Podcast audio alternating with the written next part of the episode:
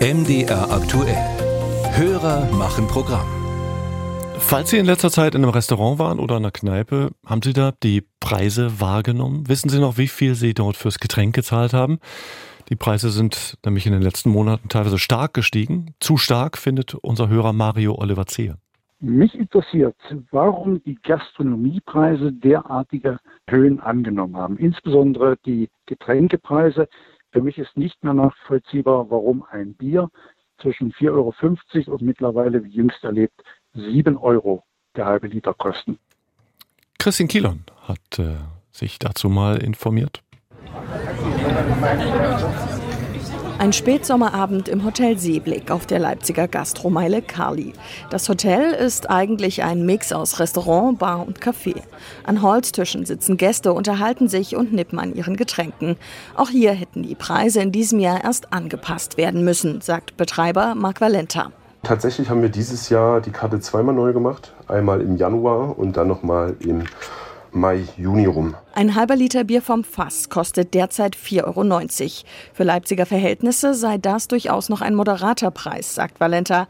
Aber wie wird er berechnet? In die Kalkulation fließen neben dem Einkaufspreis noch weitere Faktoren ein, erklärt er. In der Gastronomie geht man eben in einen Laden rein. Der Laden kostet erstmal Miete für den Gastronomen. Die Mitarbeiter, Mitarbeiterinnen kosten Gehalt, die quasi den Service schmeißen, die den Gast die Karte bringen, fragen, was darf es denn sein. Dann kommt der Strom, Wasserkosten, Abwasser. Die Gläser werden gespült, werden handpoliert, werden wieder ins Regal gestellt. Das seien alles Prozesse, die Zeit und damit auch Geld in Anspruch nehmen, erläutert Valenta.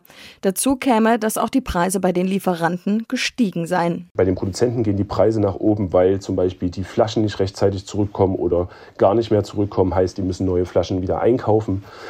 Beim Bier zum Beispiel, die Hopfenernte ist schlecht ausgefallen, dann steigt auch der Bierpreis erstmal bei den Produzenten. Die größten Kostentreiber seien Personal- und Energiekosten, sagt der Gastronom. Die Mehrkosten gebe er nicht eins zu eins an die Gäste weiter, sondern versuche sie mit einer Mischkalkulation abzufangen und Abstriche zu machen.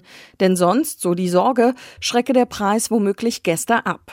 Die Preiskalkulation ist komplex geworden, sagt auch Axel Klein vom Hotel- und Gaststättenverband DEHOGA Sachsen. Das kann man nicht über den Kamm scheren, weil ja eben die Kosten in den einzelnen Gaststättenbetrieben oder Restaurants sehr unterschiedlich sind. Das kommt ein bisschen darauf an, wo ist die Lage, wie sind die Kosten für das Drumherum um das Ganze.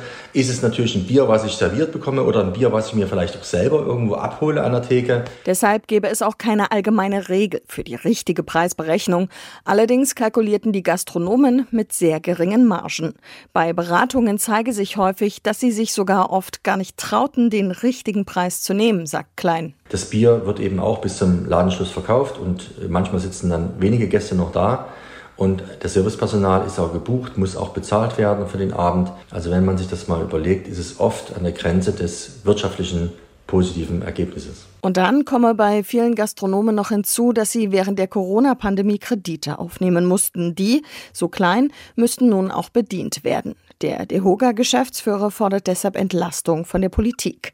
Die Mehrwertsteuer auf Speisen dürfe im Januar nicht wieder wie geplant von derzeit 7 auf 19 Prozent angehoben werden.